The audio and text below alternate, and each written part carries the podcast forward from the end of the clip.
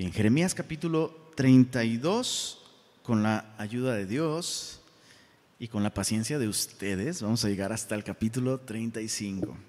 Dice así, desde el capítulo 32. Palabra de Jehová que vino a Jeremías el año décimo de Sedequías, rey de Judá, que fue el año décimo octavo de Nabucodonosor. Esta profecía es muy importante. Desde el capítulo 32 hasta el capítulo 33, estos mensajes se ubican en el último año del reinado del último rey de Judá. Es decir, cuando Dios le da esta profecía a Jeremías, Jerusalén está a un año de dejar de existir. Nabucodonosor ya sitió la ciudad y recuerda que los sitios eran muy estratégicos, era una técnica por medio de la cual tú impedías que llegaran recursos a una ciudad o que salieran las personas de la ciudad y esto eh, con mucha frecuencia em, se, se conseguía que la ciudad se rindiera de manera voluntaria. O sea, agotar sus recursos, agotar su, su moral, por así decirlo, y finalmente la ciudad, si no tenía recursos, eventualmente se cansaban de ese estado de sitio y se rendían.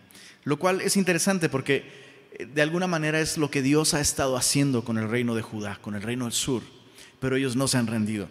Y Jeremías recibe esa palabra de Dios eh, a un año, ya solo les queda un año de agarrar la onda y volver al Señor. Dice el verso 2. Entonces el ejército del rey de Babilonia tenía sitiada a Jerusalén y el profeta Jeremías estaba preso en el patio de la cárcel que estaba en la casa del rey de Judá. Eh, desde el verso 3 al verso 5 se nos explica por qué Jeremías estaba en la cárcel. Pero no sé si te pasa, pero o si te diste cuenta ahorita que lo leíste y no te sorprendió que Jeremías esté en la cárcel. O sea, es como, ah, estaba en la cárcel, ¿no? Porque hemos visto cómo Jeremías ha recibido constantemente, eh, pues esto, resistencia, oposición, em, y finalmente, después eh, de verlo azotado en el templo, ¿recuerdan? Lo ataron en el cepo, eh, en el patio del templo. Verlo ahora en una cárcel no es sorprendente para nosotros. Entonces, versos 3 al 5 se explica eh, el contexto de cómo Jeremías llegó a la, cárcel. No lo vamos a leer ahorita porque lo vamos a ver en el capítulo 34. Así que solo pone ahí una cita, capítulo 34, versos 2 al 3, y ahí vamos a ver eh, por qué llegó a, estar ahí. Verso, verso 6, esa es la profecía que le vino estando en la cárcel. Dijo Jeremías, palabra de Jehová vino a mí diciendo, he aquí que Anameel, hijo de Salum, tu tío, viene a ti diciendo, cómprame mi heredad que está en Anatot, porque tú tienes derecho a ella para comprarla. Recordemos que Jeremías vivía en la ciudad de Anatot, era una ciudad sacerdotal, y entonces Dios le dice, va a venir a visitarte a la cárcel un primo tuyo, y no viene tanto porque le interese verte, sino porque quiere hacer un negocio contigo, quiere hacer un business contigo. Verso 8. Y vino a mí Anamel, hijo de mi tío, conforme a la palabra de Jehová, al patio de la cárcel. Y me dijo, compra ahora mi heredad, porque está en Anatot, en tierra de Benjamín, porque tuyo es el derecho de la herencia y a ti corresponde el rescate. Cómprala para ti. Y subraya eso en tu Biblia, eso es bien interesante. Dice, entonces conocí que era palabra de Jehová. Esto tenemos que entender que esto es bien raro. O sea, Jeremías ha estado profetizando que Dios va a destruir la ciudad de Jerusalén por medio de Nabucodonosor, que la ciudad va a quedar desierta. ¿Y, recuerdan por cuántos años el pueblo va a estar en exilio en Babilonia? 70 años. Entonces, qué extraño que de pronto un día Dios le diga a Jeremías, Jeremías estando en la cárcel, a un año de que la ciudad sea destruida, que Dios le diga a Jeremías, va a venir tu primo a ofrecerte un terreno, cómpraselo. Y eh, es extraño. ¿Estás de acuerdo con que mínimo no es lógico? Oye, Señor, pues estás diciendo que todo va a ser destruido. O sea, ridículo me voy a ver, Señor, comprando terrenitos, estando en la cárcel. o sea, si no me matan los de mi propio pueblo, me matan los babilonios cuando entren. Y esto a mí me da mucho, mucho consuelo y mucha esperanza. Y por otro lado, me ayuda a ver la manera tan natural de nuestra relación con Dios. Así como Jeremías de pronto tenía impresiones, de pronto tenía como ideas o impulsos que él presentía que venían de parte de Dios, pero no estaba seguro, así nosotros también, no sé si te ha sucedido, que dices, no sé cómo explicarlo, pero pienso que Dios me está diciendo que haga esto, pero como que no tiene mucho sentido. Y entonces sucede algo contra todas las estadísticas, sucede algo que te confirma que efectivamente eso es lo que Dios te estaba llamando a hacer.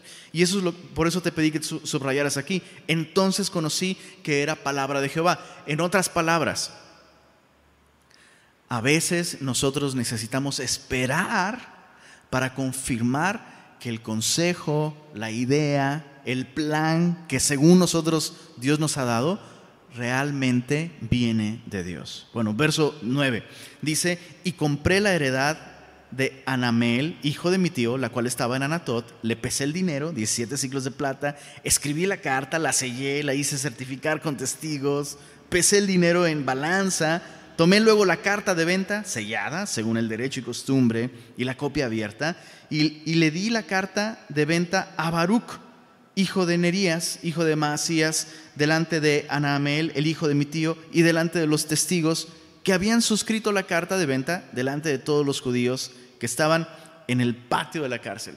Es como si Jeremías quisiera como insistir en lo improbable de que vieras algo así. O sea, se está efectuando, efectuando una compraventa en un tiempo en el que la ciudad está sitiada y se le están vendiendo un terreno a un vato que está en la cárcel. Bueno, verso 13.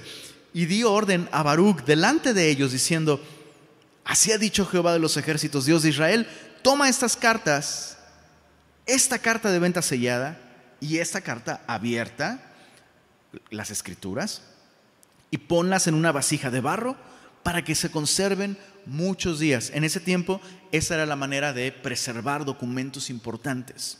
De hecho, los rollos del Mar Muerto se, preservaron en, un estado perfecto gracias precisamente a las vasijas de barro en las que fueron guardados. Entonces Jeremías está diciendo, guarda esto en una vasija de barro, porque ¿qué crees? O sea, yo no voy a ir a vivir ahí, yo no voy a ocupar ese lugar, no voy a construir, no voy a disfrutar de ese terreno, pero este documento es importante. ¿Por qué? Verso 15, porque así ha dicho Jehová de los ejércitos, Dios de Israel, aún se comprarán casas, heredades y viñas en esta tierra. Verso 17, y después que di la carta de venta a Baruch, hijo de Nerías, oré a Jehová diciendo, oh Señor, Jehová, he aquí que tú hiciste el cielo y la tierra con tu gran poder y con tu brazo extendido. Subraya esto, por favor, verso 17. Ni hay nada que sea difícil para ti. Subráyalo, es importante. En los próximos versículos veremos por qué. Que haces misericordia a millares y castigas la maldad de los padres en sus hijos después de ellos. Esto no significa que las maldiciones generacionales funcionan como normalmente lo comprendemos. Significa que Dios no cambia. Si el padre hace algo que está mal, y el hijo sigue su ejemplo, va a seguir estando mal. No va a llegar un momento en el que Dios va a decir, bueno, después de 60 generaciones empiezo a comprender que pues así es el hombre y pues yo tengo que bajar el estándar. No, esto nos habla del carácter inmutable de Dios más que de las maldiciones generacionales. No, pues es que si eres borracho, el hijo tiene que ser borracho y, yo soy borracho porque mis, mis, abuelos eran borrachos y no puedo hacer nada al respecto y la Biblia me respalda mi borrachez. Pues no, no funciona así. Está hablando del carácter inmutable de Dios. Dice, Eres Dios grande, poderoso, Jehová de los ejércitos es su nombre, grande en consejo, magnífico en hechos, porque tus ojos están abiertos sobre todos los caminos de los hijos de los hombres, para dar a cada uno según sus caminos y según el fruto de sus obras. Esto no significa que la salvación sea por obras, sino que Dios ama la justicia y como todo juez justo, Dios va a tratarnos de acuerdo a lo que ameritan nuestros actos. Al final de cuentas, si somos salvos, somos salvos por las obras de alguien más, no por las nuestras. Así que Dios está tratándonos justamente porque las obras de alguien justo, Jesús, nos fueron atribuidas. ¿Sí? ¿Tiene sentido eso que acabo de explicar? Bueno, verso, verso 20 Tú hiciste señales y portentos en tierra de Egipto hasta este día, y en Israel, y entre los hombres, y te has hecho nombre, como se ve en el día de hoy, y sacaste a tu pueblo Israel de la tierra de Egipto con señales y portentos, mano fuerte, brazo extendido y terror grande. Les diste esta tierra, de la cual juraste a sus padres que se las darías, la tierra que fluye leche y miel, y entraron y la disfrutaron, pero no oyeron tu voz, ni anduvieron en tu ley. Nada hicieron de lo que les mandaste hacer, por tanto, has hecho venir sobre ellos todo este mal. He aquí que con arietes han acometido la ciudad para tomarla, y la ciudad va a ser entregada en mano de los caldeos que pelean contra ella a causa de la espada, del hambre y de la pestilencia. Ha venido pues a suceder lo que tú dijiste, y he aquí lo estás viendo. Oh Señor Jehová, me encanta que después de comenzar su oración, recordando quién es Dios, recordando todo lo que Dios ha hecho, Jeremías, en, un espíritu súper transparente y honesto, mira el verso 25. Oh Señor Jehová, y tú me has dicho, cómprate la heredad por dinero y pon testigos, aunque la ciudad sea entregada en manos de los caldeos. ¿Qué, ¿Qué, es lo que estamos viendo aquí? Otra vez, me encanta la honestidad con la que la Biblia presenta a estos les llamamos héroes de fe. Y lo son. Pero mira cómo su relación con Dios es tan, en algún sentido, parecido a la nuestra, ¿no? Dios nos dice algo, vemos a nuestro alrededor las circunstancias y decimos, no tiene mucho sentido, voy a esperar, el Señor nos da, nos, nos da indicios de que esa es su voluntad, actuamos en fe, decimos, mira, sí, Dios me está llamando a hacer esto, voy a comprar ese terreno. Y luego que ya lo compra, y aún que, Jeremías da una profecía y dice, se van a seguir comprando terrenos, construyendo casas algún día en este lugar. Dios ha prometido regresarnos. Después de eso, este gran hombre de fe dice, Señor, no entiendo. o sea, ¿cómo, ¿cómo, Señor? Ahora sí que, que alguien me explique, Señor. No entiendo. Señor, no lo entiendo. O sea, me cuesta incluso trabajo creer. Al, al ver el ejército allá afuera, al ver la dureza del corazón de mi pueblo, me cuesta mucho trabajo creer que esta hora tan oscura eventualmente va a pasar y va a venir un nuevo día para nosotros como nación. Me cuesta trabajo.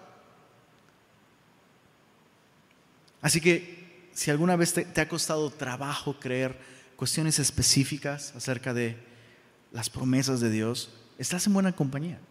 Lo interesante es qué hacemos con nuestras preguntas. Lo importante es qué hacemos con nuestras preguntas. Jeremías las llevó al Señor en oración.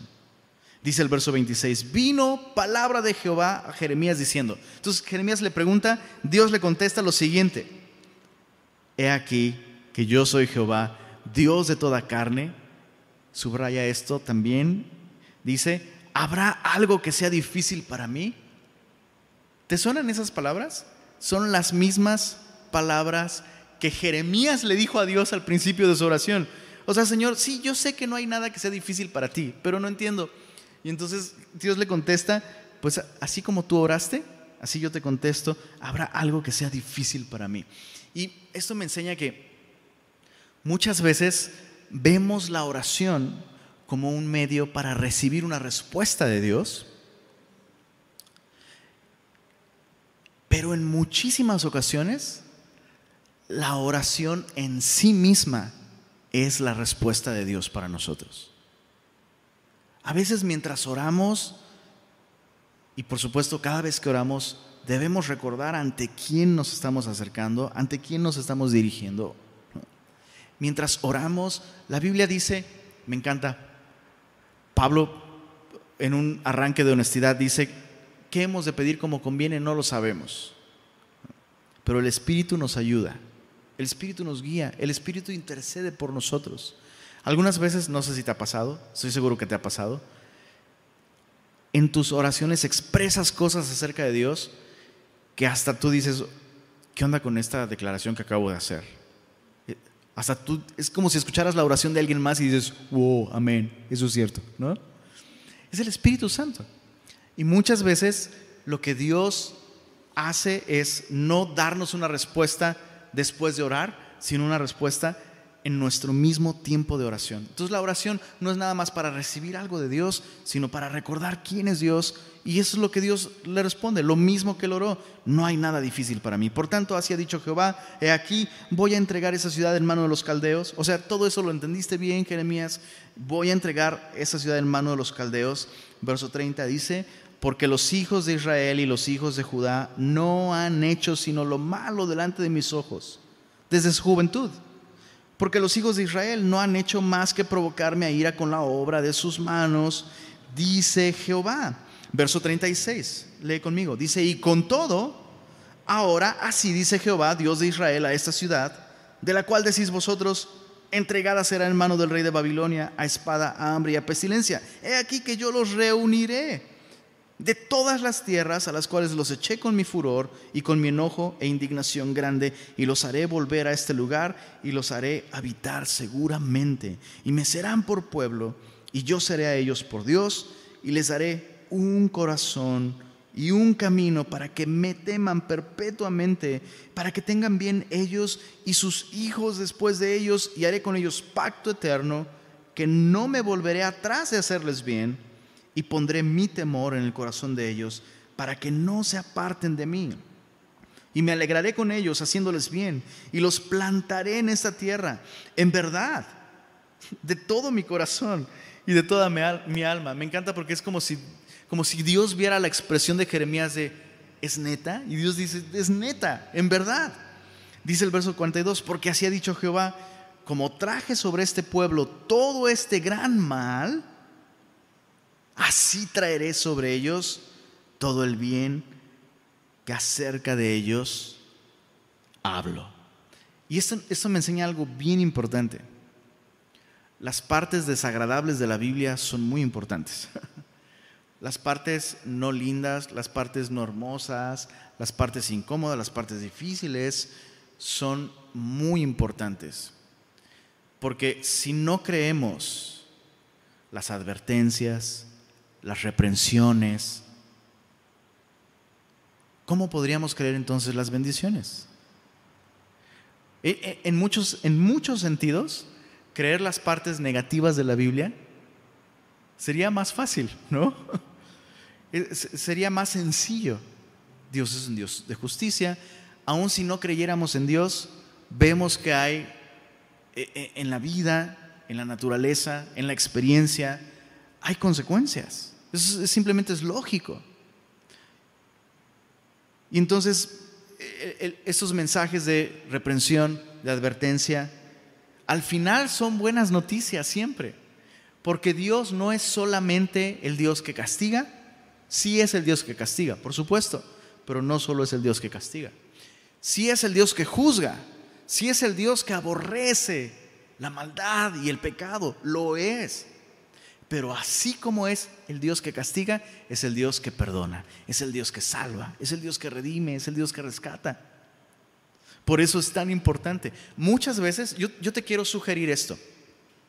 Cuando me cuesta trabajo creer un aspecto benevolente del carácter de Dios, cuando me cuesta trabajo creer algún aspecto lindo acerca de Dios, alguna promesa hermosa acerca de Dios, muy probablemente detrás hay una resistencia a creer algún aspecto del carácter firme y severo de Dios. ¿Se entiende? Bueno, Dios le dice, hey, lo entendiste bien. Jeremías, tu problema es que ves que esto está muy mal, ¿no? Que mi mano fue muy dura para castigar Y tu problema es que estás olvidando que así como si mi mano es así de dura para castigar, para corregir, para disciplinar, así de dura es mi mano, así de fuerte es mi mano para rescatar y salvar.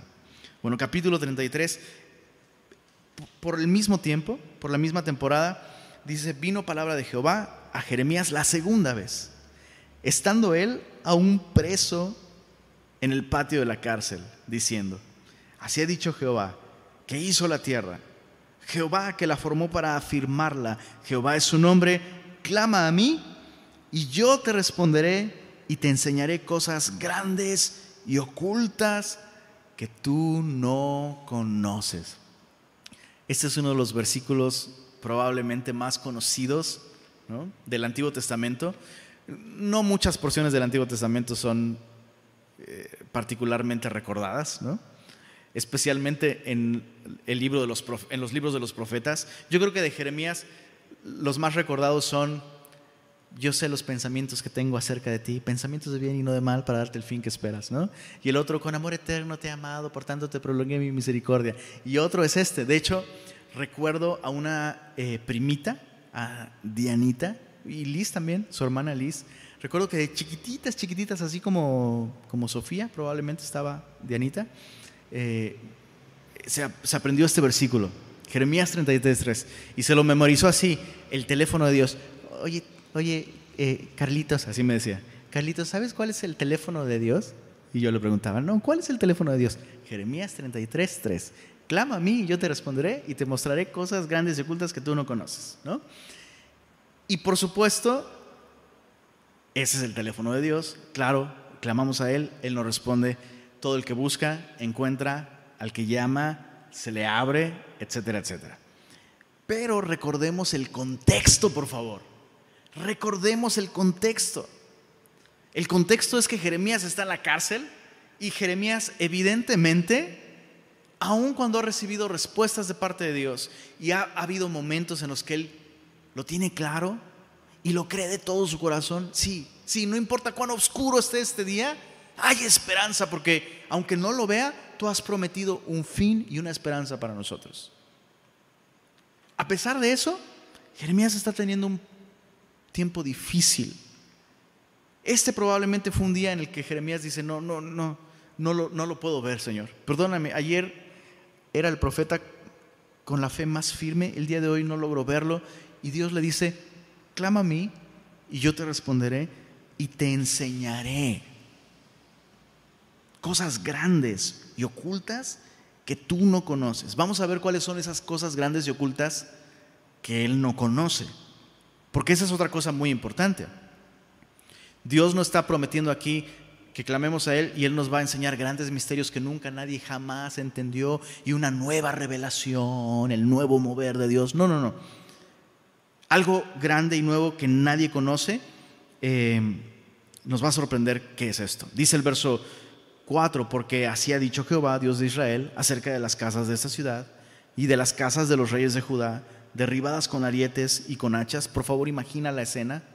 O sea, Jeremías está viendo la ciudad destruida ya.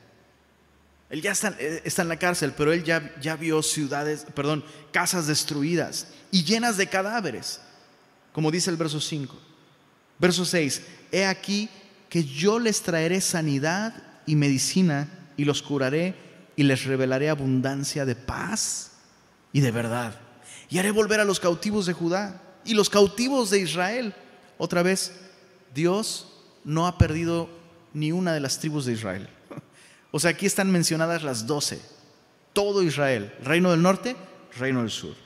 Y los limpiaré de toda su maldad con que pecaron contra mí y perdonaré todos sus pecados con que contra mí pecaron y, y con que contra mí se rebelaron y me será a mí por nombre de gozo de alabanza y de gloria entre todas las naciones de la tierra, que habrán oído todo el bien que yo les hago y temerán y temblarán de todo el bien y de toda la paz que yo les haré. Eso es increíble.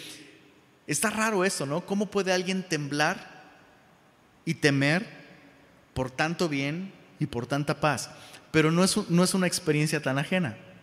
Justo el domingo me preguntaba este, el buen George, Josh Vitela me preguntaba, ¿cómo están?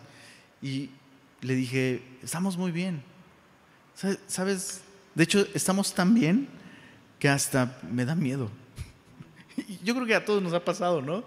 Dices, oye, el mundo está desmoronándose alrededor. Hay tanto dolor, tanto sufrimiento. La verdad estoy, ¿no? como, como dijera mi pastor, no podría estar mejor. Y hasta nos da miedo a veces, ¿no? Que dices, ¿cómo, puedo, cómo puedo estar disfrutando de tanta paz, Señor? No es posible. Hasta no, no me iré a morir. se, me hace que me estás consolando antes del golpe, Señor, ¿no? Pensamos eso. Y ese no es el carácter de Dios. ¿Sabes? Y Dios lo que está prometiendo a Jeremías es, yo voy a traer tanto bien y tanta paz, chécate, no porque va a haber prosperidad económica, no porque yo voy a derrotar a los babilonios y a eliminar a sus adversarios, toda esa paz todo ese bien del que su alma se va a saciar hasta que tiemblen, es el resultado de que yo voy a perdonar sus pecados. A esto es a lo que se refiere con estas cosas grandes y ocultas que tú no conoces. Jeremías, has visto y has comprendido mucho acerca de mi relación con el pueblo, el, pueblo, eh, eh, el pueblo de la promesa, pero aún hay algo más profundo que tienes que comprender. El mayor problema es el pecado, la mayor bendición es la salvación y el medio por el cual yo voy a hacerlo no es simplemente quitando a Babilonia, sino, mira en el verso 15, en el verso 14, perdón, en, mi humilde opinión, esto es el corazón de esas cosas grandes y ocultas que Jeremías no conocía todavía. He aquí vienen días, dice Jehová, en que yo confirmaré la buena palabra que he hablado a la casa de Israel y a la casa de Judá en aquellos días, en aquel tiempo, recuerda por favor que cada vez que un profeta dice en aquellos días o en aquel día o en aquel tiempo, no solo se refiere a ese cumplimiento inmediato, sino principalmente se refiere a ese cumplimiento definitivo. Y recuerda, el cumplimiento definitivo de las promesas en el Antiguo Testamento siempre tiene que ver con Jesucristo.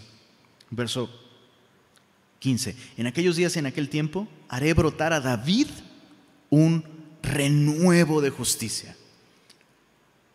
No sé si en tu Biblia está en, eh, está en mayúscula eh, la primera letra de renuevo, porque no, se refiere a un algo, sino a un alguien. Se refiere a Jesús. Renuevo de justicia y hará juicio y justicia en la tierra. Ese es un aspecto muy importante de nuestra salvación. Nuestra salvación fue por medio de Cristo y la salvación nos es dada por gracia por medio de la fe a nosotros, pero la salvación fue conseguida por medio de juicio y justicia. ¿Se entiende? Para nosotros desde, nuestra posición de pecadores, en donde todos nosotros estamos, la salvación es por gracia. Desde la perspectiva de Dios, desde su posición de perfecta santidad y justicia, la salvación fue por medio de juicio y justicia. Dios juzgó nuestros pecados sobre Jesucristo y nos regala a nosotros por medio de la fe su justicia. Entonces, no pensemos ni por un momento que la salvación gratuita que Dios nos ofrece es simplemente Dios haciéndose de la vista gorda. No es así. Un alto precio fue pagado para que nosotros fuésemos salvos. Y Dios le está revelando eso a Jeremías. Eso es increíble. Esas son las grandes cosas, las cosas grandes y ocultas que Jeremías no conocía. No existe ninguna revelación más grande que esta. Cuando alguien venga y te diga, déjame contarte, tengo una nueva revelación, más increíble que todo lo que nunca antes jamás Dios ha revelado. Eso es mentira. Nada supera a Jesucristo. Nada supera el Evangelio, nada supera la cruz, nada supera la tumba vacía y la esperanza con la que Cristo llena nuestros corazones. por lo que Él hizo por nosotros. Bueno, verso 16, en aquellos días Judá será salvo y Jerusalén habitará segura y se le llamará Jehová justicia nuestra, porque así ha dicho Jehová, no faltará a David varón que se siente sobre el trono de la casa de Israel. Ni a los sacerdotes y levitas faltará varón que delante de mí ofrezca holocausto y encienda ofrenda y que haga sacrificio todos los días. En otras palabras, la razón el propósito de la restauración es que la nación de Israel pueda adorar a Dios, ahora sí que como Dios manda. Verso 19, vino palabra de Jehová a Jeremías diciendo, así ha dicho Jehová, si pudieras invalidar mi pacto con el día y mi pacto con la noche, de tal manera que no haya ni día ni noche a su tiempo, podrá también invalidarse mi pacto con mi siervo David para que deje de tener hijo que reine sobre su trono, y mi pacto con los levitas y sacerdotes, mis ministros.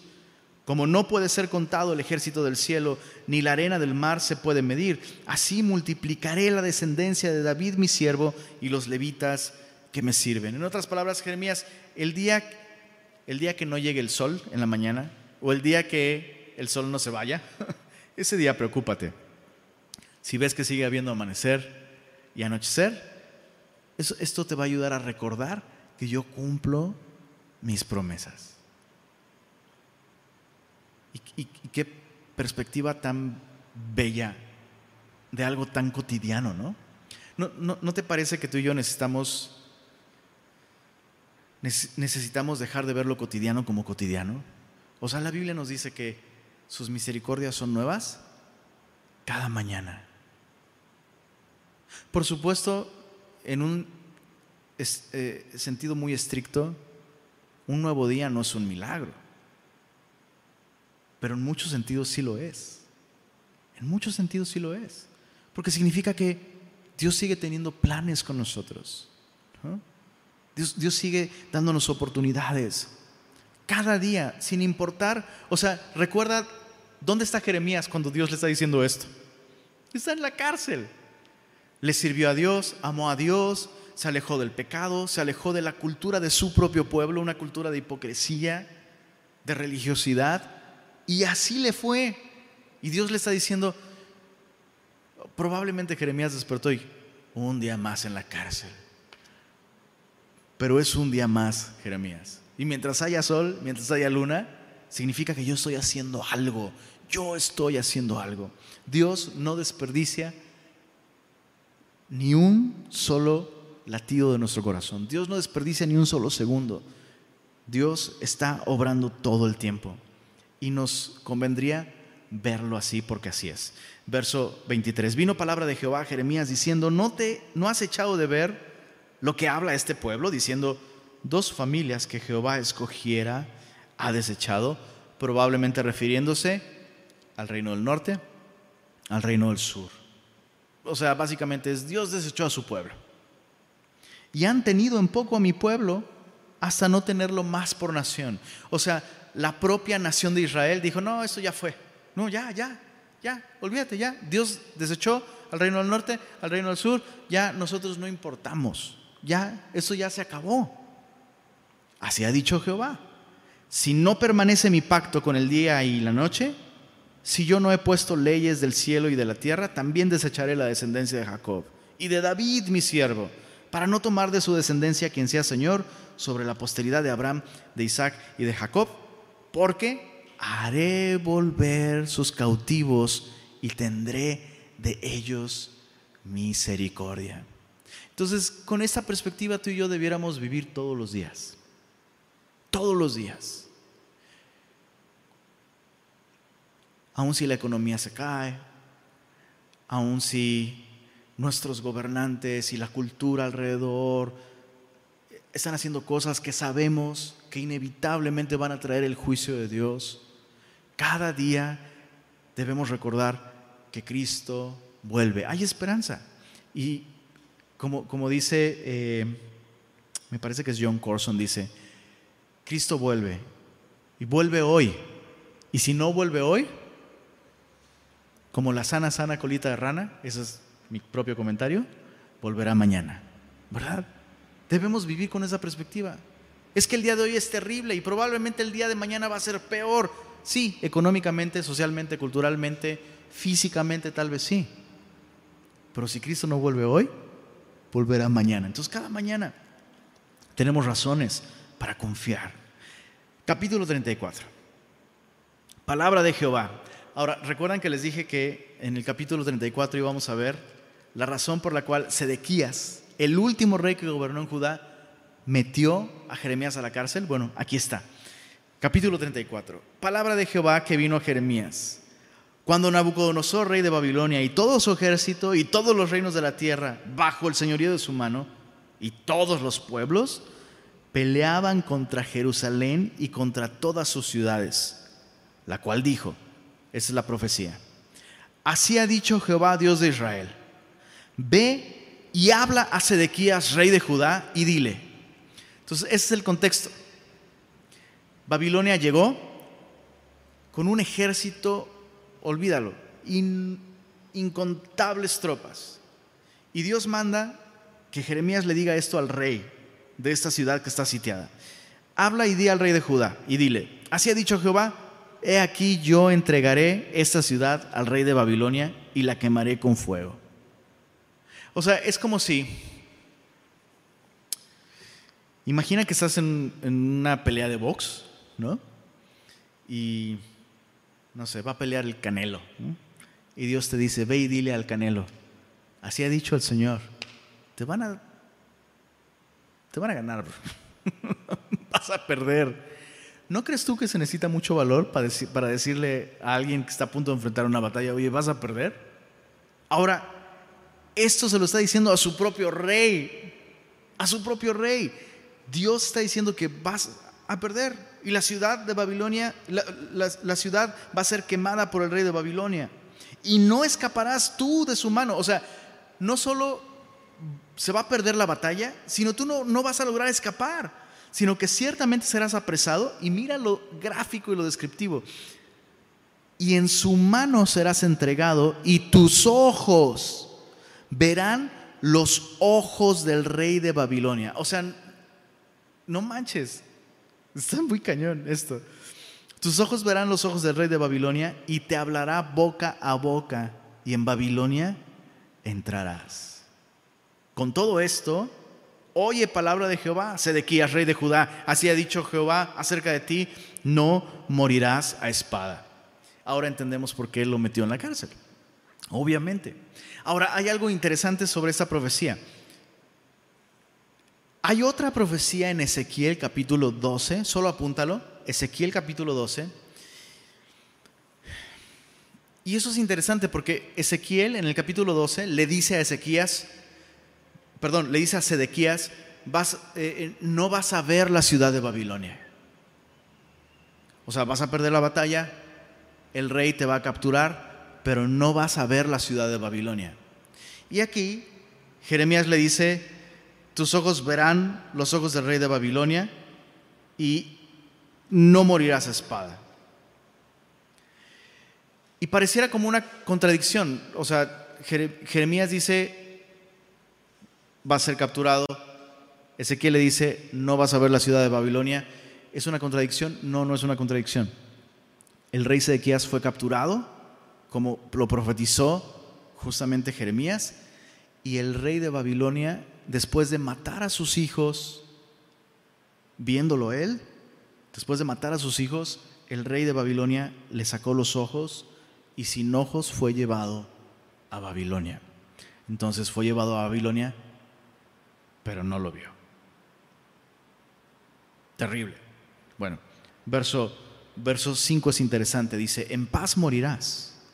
Y así como quemaron especias por tus padres, los reyes primeros que fueron antes de ti, esto era un protocolo para honrar la memoria de un rey. Dice, así las quemarán por ti y te endecharán diciendo, ay Señor, porque yo he hablado la palabra, dice Jehová. En otras palabras, lo que Dios le está diciendo es, vas a morir en paz, pero ojo, hay muchos tipos de paz. Está la paz de las circunstancias. En otras palabras, no vas a morir en batalla, no vas a morir violentamente, vas a morir en paz, de viejito, ¿no? Por causas naturales. Eso es como una, como una muerte en paz, circunstancialmente. Pero ¿piensas tú que este rey murió en la paz de Dios? La respuesta sería no. Señor, desperdicié las oportunidades que me diste de escuchar. Me rodeaste de hombres como Jeremías, como Ezequiel, que me hablaron desde temprano y sin cesar. Y esta vida larga y esta muerte en paz es más como un castigo que una bendición. Y por otro lado, Dios le dice, vas a ser honrado.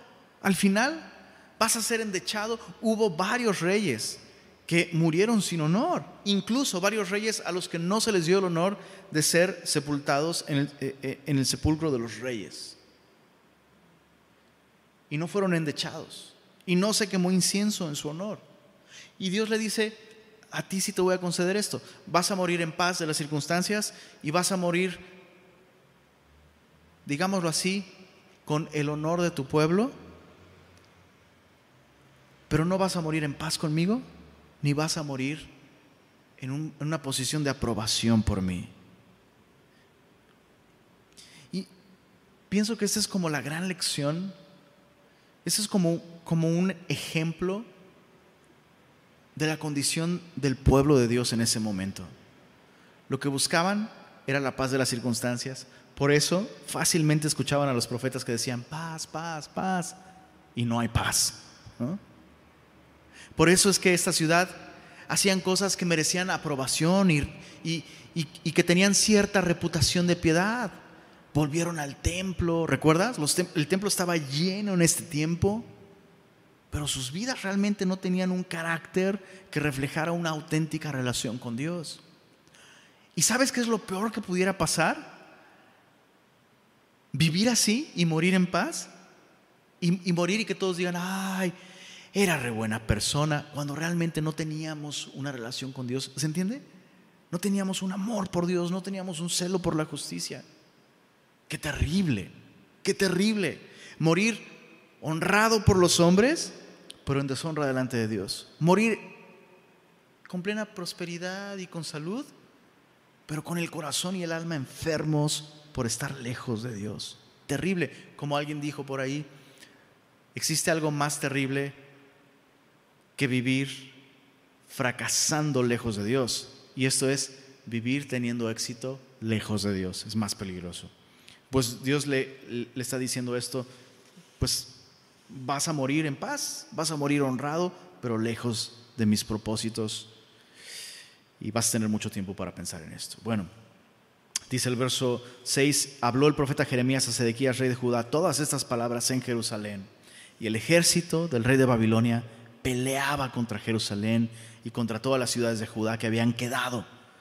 O sea, ya había comenzado la caída. Si había un momento en el que el rey Sedequías tendría que haber agarrado la onda era este, pero no agarró la onda. Dice eh, verso 8. Palabra de Jehová que vino a Jeremías después que Sedequías hizo pacto con todo el pueblo en Jerusalén para promulgarles libertad. Eh, es difícil ubicar el momento preciso de esta profecía, aquellos que saben muchísimo de cronología bíblica y esas cosas, sugieren que después de esta profecía, Sedequías tuvo, digámoslo así, como, como un gesto de arrepentimiento y promulgó libertad a los cautivos. Ojo, esto es algo que la ley, es una de las primeras cosas que Dios le ordenó al pueblo de Dios. Una vez que salieron de Egipto, lo puedes ver en Éxodo 21, o sea, de las primeras cosas que Dios les ordenó, vas a darle libertad a todos los siervos de tu pueblo. A los siete años, después de haber eso, comprado un siervo, tienes que darles libertad. Entonces, algunos dicen, después de esta profecía, el rey Sedequías como que tuvo un gesto para con Dios, un gesto de arrepentimiento, algo así. Es difícil, no podremos asegurarlo porque por otro lado mandó a Jeremías a la cárcel. Entonces, pues sí es posible, pero pues quién sabe. Leamos, dice el verso, verso 8, Sedequías hizo pacto con todo el pueblo en Jerusalén para promulgarles libertad, que cada uno dejase libre a su siervo y a su sierva, hebreo y hebrea, que ninguno usase a los judíos, sus hermanos, como siervos. Y cuando oyeron todos los príncipes y todo el pueblo que había convenido en el pacto de dejar libre cada uno a su siervo y cada uno a su sierva, que ninguno los usase más como siervos, obedecieron y los dejaron. Y dices, bueno, pues está padre. Hubo un cambio en su conducta. Verso 11, pero después se arrepintieron e hicieron volver a los siervos y a las siervas que habían dejado libres y los sujetaron como siervos y siervas. Vino pues palabra de Jehová a Jeremías diciendo, así dice Jehová Dios de Israel, yo hice pacto con vuestros padres el día que los saqué de tierra de Egipto, de casa de servidumbre, diciendo, al cabo de siete años dejará cada uno a su hermano hebreo que fuere vendido le servirá seis años y lo enviará libre, pero vuestros padres no me oyeron ni inclinaron su oído, y vosotros os habíais convertido hoy y hecho lo recto delante de mis ojos, anunciando cada uno libertad a su prójimo, y habíais hecho pacto en mi presencia, en la casa en la cual es invocado mi nombre. Entonces, vemos aquí más detalles. El rey manda a traer al pueblo, bueno, estamos en problemas, Jeremías dice que por nuestra falta de cumplir la ley, bueno, ¿qué podemos hacer? Ya sé, dejemos ir libres a nuestros siervos. Y lo hicieron, y todos dijeron, sí, hagamos, lo hicieron pacto delante de Dios, lo juraron y todo. Pero en algún momento, más temprano que tarde, cambiaron de parecer. ahora sí que, qué terrible, chale, qué terrible arrepentirse del arrepentimiento. ¿Y sabes qué es interesante? Que somos más firmes muchas veces cuando nos arrepentimos de nuestro arrepentimiento que cuando nos arrepentimos de nuestro pecado. y lo, que yo estaba pensando es, si somos capaces de ser firmes en nuestro arrepentimiento, de nuestro arrepentimiento, ¿por qué no ser firmes con nuestro arrepentimiento y ya? ¿No? Y Dios les está reprochando esto. O sea, Dios les está diciendo, hey, o sea, hiciste un pacto, viniste hasta mi casa y me lo juraste. Dice, por tanto, así ha dicho Jehová. Vosotros no me habéis oído para promulgar cada uno libertad a su hermano y cada, una a su, cada uno a su compañero. He aquí, yo promulgo libertad, dice Jehová, a la espada y a la pestilencia y al hambre, y os pondré por afrenta ante todos los reinos de la tierra. Mira el verso 18. Y entregaré a los hombres que traspasaron mi pacto. Interesante. Pareciera que no todos, pareciera que no todos juraron hacer esto.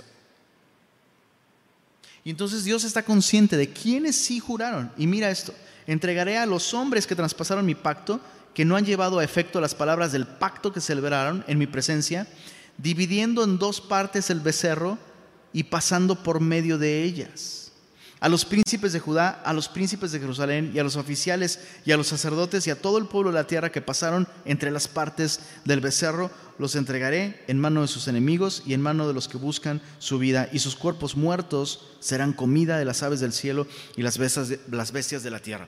Esta era la manera en la que se hacían pactos con Dios. En Génesis vemos cuando Abraham es instruido por Dios para cortar varios animales, ¿recuerdas? Poner una mitad del animal de un lado, otra mitad del otro lado, y lo que se hacía era jurar sobre algo y decir, bueno, nuestro, nuestro trato es este, vamos a dejar ir a los siervos. Y el que no cumpla este pacto, que termine como estos animales. Y pasaban por en medio, por ese charco de sangre. ¿Recuerdas esa escena en Génesis? Dios no permitió que Abraham pasara por en medio. Dios mismo, a través de una manifestación de fuego, de una llama de fuego, Dios mismo juró por sí mismo. Y eso es impresionante porque lo que Dios prometió a Abraham requirió para cumplirlo que Cristo fuera literalmente partido por nosotros, por nuestros pecados. Pero bueno, eso es lo que ellos hicieron. O sea, quiero, quiero que dimensiones esto. ¿Cuán gráfico es? Sí, sí, sí. Y que Dios me parta a la mitad y, y yo acabe así, que hasta tengo que espantar a las aves del cielo para que no se coman estos animales. Así, si no cumplo, así, Señor. Pero así me dejas, ¿eh? Bien, pero bien a la mitad. ¿Con cuánta ligereza tomamos a Dios? O sea, sí, sí, somos pecadores, sí. Estamos irremediablemente caídos, totalmente. Solos por nosotros mismos no podemos. De acuerdo. Pero aún hay un aspecto de, nuestra voluntad que aún desde antes de la cruz, Dios le dijo a Caín, ¿recuerdas? Dios le dice a Caín, Caín, el pecado está a la puerta, y si haces lo correcto serás exaltado, pero si no, el pecado está a la puerta, con todo, a ti será su deseo y tú te enseñorearás de él. Entonces, otra vez, otra vez, hay que tener cuidado con no eliminar no sé por qué pienso que este es un aspecto de la verdad bíblica que tendemos a desinflar. No, yo no puedo. Totalmente, claro. No, es que estoy es que soy pecador, irremediablemente caído, y soy bien chafa y no. Y... Totalmente, claro que sí. Pero ¿conoces a Cristo? Sí. ¿Has confiado en Él? Sí. ¿Conoces la Biblia? Sí. O sea, ya hasta juraste, partiste los animales, pasaste por en medio. Tú, si simplemente trataras a Dios tan en serio como trataras a tu casero, que dices, no le voy a fallar, o a tu esposa, no. ¿Se, ¿Se, entiende lo que estoy diciendo? Hay niveles de lealtad que le mostramos a otros seres humanos que si ese mismo nivel de lealtad y respeto se lo mostráramos a Dios, ya nuestra vida cristiana sería mucho mejor. no sé si está siendo claro, sí está siendo claro. Y Dios les está diciendo esto. O sea, mejor es que no prometas a que prometas y no cumplas. No me puedes tratar así. Bueno, así termina este capítulo. El capítulo 35 es un contraste con esto. Estos que toman a Dios, perdón la expresión, no, no quiero ser irreverente ni nada, pero esa es la realidad. Estos que intentan tomarle el pelo a Dios van a ser contrastados con otros hombres. Chécate, capítulo 35, verso 1. Palabra de Jehová que vino a Jeremías en días de Joacim. Ahora, esto es mucho antes. Esto es otro momento histórico, muchísimo antes del rey Sedequías. Pero pienso que el Espíritu Santo está poniendo esto aquí temáticamente para que veamos este contraste. Dios le dijo esto a Jeremías, verso 2. Ve a casa de los recabitas y habla con ellos e introdúcelos en la casa de Jehová, en uno de los aposentos, y dales a beber vino. Ojo, realmente Dios no está invitando a Jeremías a ponerse una borrachera con esos hombres, sino es simplemente como, vamos a platicar, vamos al atrio del templo, ¿no? Y te invito a algo de beber, simplemente es eso. Verso 3. Tomé entonces a Hazanías, hijo de Jeremías, hijo de Abasinías, a sus hermanos, a todos sus hijos y a toda la familia de los recabitas, muchas personas, y los llevé a la casa de Jehová, al aposento de los hijos de Anán, hijo de Igdalías, varón de Dios. Entonces imagínate, lo está llevando al templo, está ahí junto con ellos un gran hombre de Dios, aparte del Jeremías mismo, el cual estaba junto al aposento de los príncipes, que estaba sobre el aposento de Masías, hijo de Salum, guarda de la puerta. Eh, Masías probablemente es primo de Jeremías, así como el hombre que le vendió un terreno a Anatot. Bueno, verso 5. Y puse delante de los hijos de la familia de los recabitas tazas y copas llenas de vino y les dije, bebed vino. O sea, es muy casual, así como, aquí este, está haciendo calor, este, ahí hay para que tomen algo. Verso 6. Mas ellos dijeron, no beberemos vino porque Jonadab, hijo de Recab, nuestro padre, nos ordenó diciendo, no beberéis jamás vino, vosotros ni vuestros hijos, ni edificaréis casa, ni sembraréis sementera, ni plantaréis viña, ni la retendréis, sino que moraréis en tiendas todos vuestros días, para que viváis muchos días sobre la faz de la tierra donde vosotros habitáis. Y nosotros hemos obedecido a la voz de nuestro padre, Jonadab, hijo de Recab. Algunos sugieren que Recab es otro de los nombres de Jetro, el, el suegro de Moisés. Entonces, estamos hablando de una familia que ha seguido el mandamiento de un hombre 300 años antes. Por 300 años, los descendientes de este Jetro, el suegro de Moisés, por 300 años han guardado el mandamiento de su padre. Es increíble. O sea, es nuestro patriarca, es nuestro padre. O sea, Jetro, el suegro de Moisés, un, un sacerdote de Dios, nos mandó diciendo esto. Y nosotros hemos obedecido la voz de nuestro padre en todas las cosas que nos mandó, verso 8, de no beber vino en todos nuestros días, ni nosotros, ni nuestras mujeres, ni nuestros hijos, ni nuestras hijas, y de no edificar casas para nuestra morada, y no tener viña, ni heredad, ni cementera. Moramos pues en tiendas y hemos obedecido y hecho conforme a todas las cosas que nos mandó Jonadab, nuestro padre. Ahora, antes de ver lo, lo que sigue a continuación, ¿construir casas será malo? Beber vino, especialmente en esa cultura donde no hay una industria que destruye tantas familias y todo ese rollo, no, no, no, es malo. Y no leamos, no leamos la respuesta de estos hombres con este tono cristianoide. No, yo no bebo vino porque yo soy cristiano. No, ni siquiera fue esa la actitud, simplemente es, em, ah, muchas gracias, pero nosotros, ¿por qué? Ah, pues es que nuestro Padre, de hecho no solo no bebemos vino, vivimos en tiendas. Nuestro Padre nos, nos invitó a vivir como peregrinos en este mundo. Nuestro Padre nos invitó a vivir conscientes de que lo que este mundo ofrece no es lo más importante. Nuestro Padre nos invitó a vivir para perseguir algo más que tres comidas al día, una cuenta de banco, una casa chida y una familia perfecta. Nuestro Padre nos ordenó vivir con una perspectiva en lo eterno. Sé que esto no es pecado, sé que esto no está mal, pero simplemente no lo hago porque eso es lo que nuestro Padre nos mandó. Mira el verso, verso 11. Entonces sucedió, no obstante, que cuando Nabucodonosor, rey de Babilonia, subió a la tierra, dijimos, venid y ocultémonos en Jerusalén de la presencia del ejército de los caldeos y de la presencia del ejército de los de Siria. Y en Jerusalén nos, nos quedamos.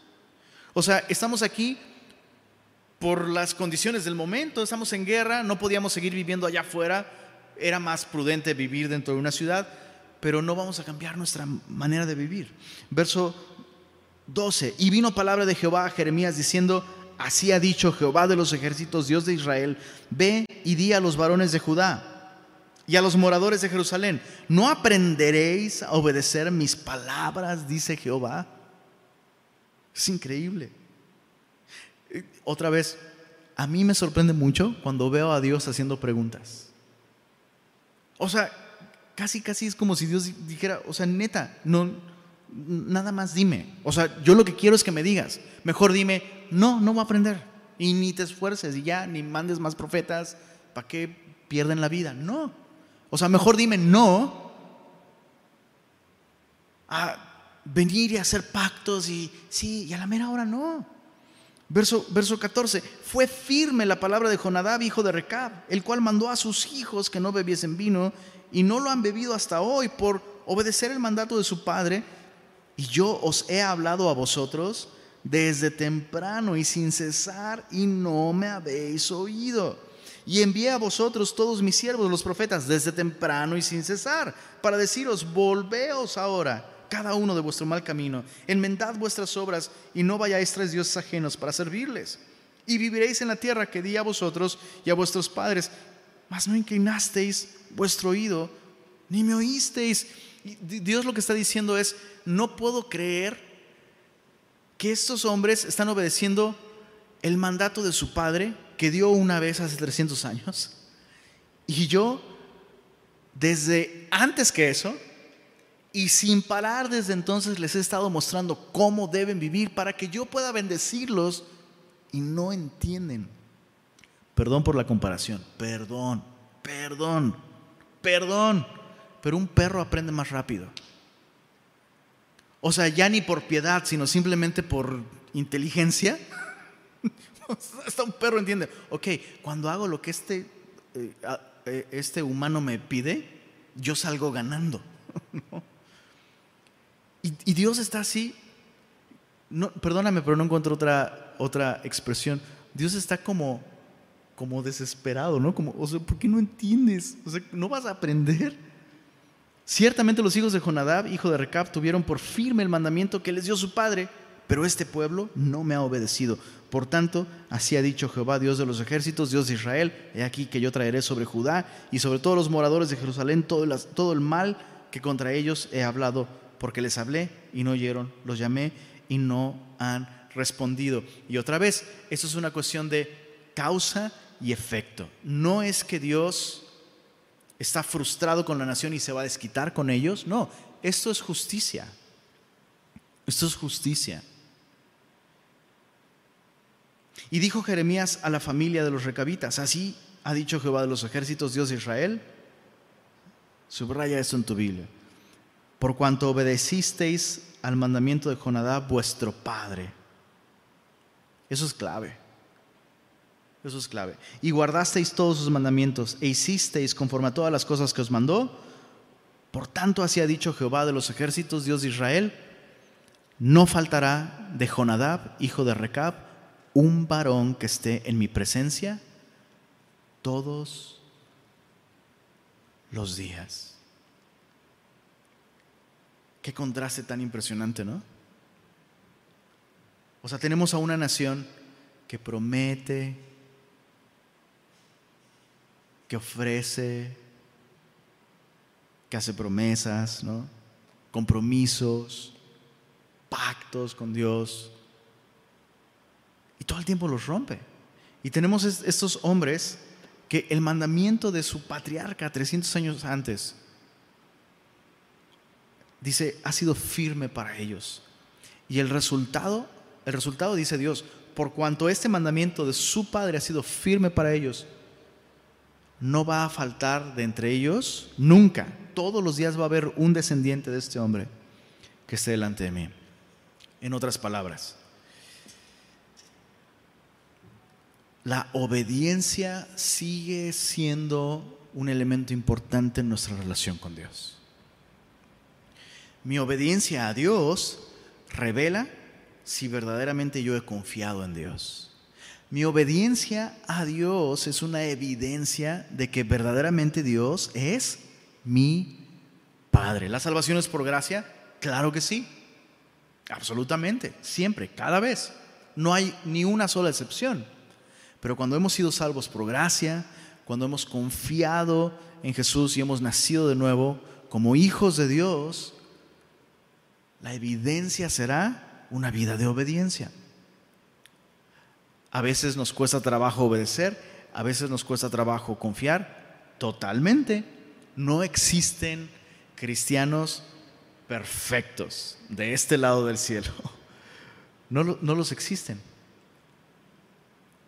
Pero sí nuestra vida debe estar caracterizada por una vida de obediencia al Señor. Lenin no es legalismo, no, es sabiduría.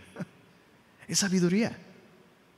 Y constantemente vemos en la Biblia, o sea, si como cristiano tomamos, tomamos la doctrina de la salvación por fe y la llevamos hasta el extremo donde decimos, no, ni, ni, le pongas atención a esto, tú nomás crees en Jesús, eso ya está muy mal.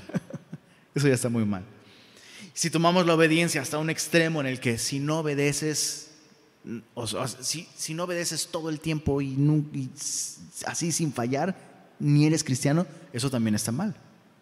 Vemos un Dios así como un Padre amoroso todo lo que Dios nos manda, todo lo que Dios nos dice, todo lo que su palabra nos muestra, al final de cuentas siempre va a ser lo mejor para nosotros. Que el Señor nos dé un corazón como los, de estos hombres, ¿verdad? Aún, aún personas no cristianas le muestran a sus padres humanos un honor y una reverencia y un respeto impresionante.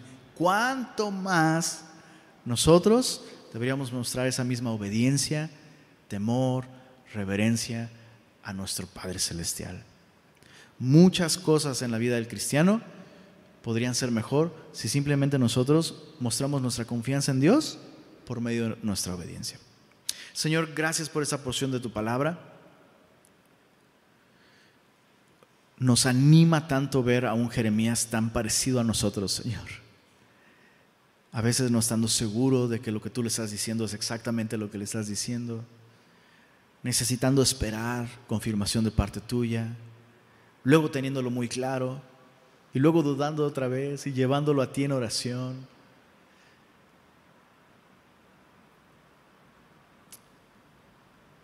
Señor, y eso no significa que su caminar contigo fuese inconstante.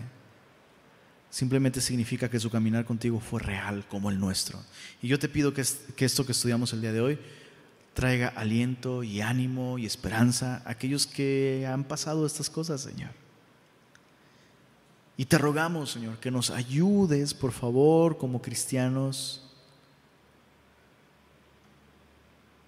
a entender que aunque la salvación es por gracia, Señor, la bendición es para nosotros, es, de bien, Señor. Tú dijiste, vosotros sois mis amigos si hacéis lo que yo os mando. Y no solo somos tus amigos, nos has adoptado por medio de la sangre de tu Hijo, somos tus hijos también. Ayúdanos a entender que los límites, que tú pones en tu palabra, los mandamientos, los preceptos que encontramos en ella, son para nuestra protección, para nuestra bendición, para nuestro gozo, para caminar cerca de ti en tus caminos. Ayúdanos a entender esto, Señor. Y líbranos, por favor, Señor, por favor, Señor. Líbranos de la hipocresía. Líbranos, Señor, de vivir una vida de apariencias, buscando una paz en las circunstancias, buscando simplemente la aprobación de los hombres con una fachada de una vida cristiana solo en, lo externo. Queremos ser como los hijos de Recab, pero contigo, Señor.